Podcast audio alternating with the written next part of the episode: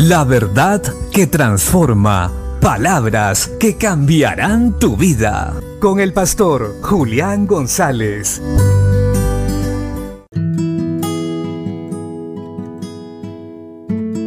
La Biblia dice en 2 de Juan capítulo 1, 5 y 6.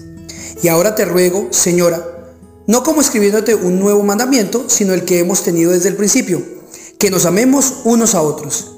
Y este es el amor, que andemos conforme a sus mandamientos. Este es el mandamiento tal como lo habéis oído desde el principio para que andéis en él.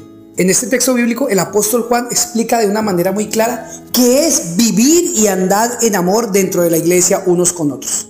Y básicamente es obedeciendo a los mandamientos de Jesucristo, hablando y viviendo de acuerdo a las enseñanzas de Jesús. Jesús mismo lo dice de la siguiente manera, si me amáis, guardad mis mandamientos. Si nosotros queremos como iglesia andar en unidad o en la familia o en cualquier otro ámbito, queremos vivir y caminar como uno solo, juntos debemos andar guardando la palabra de Dios. Y esto va a hacer que tengamos un mismo pensamiento, un mismo sentir, el sentir que hubo en Cristo Jesús. Y eso va a producir fruto en nosotros y en todos los que estén alrededor de nosotros. Pues al vernos y al ver nuestra conducta dirán, Jesucristo es el Señor de ellos.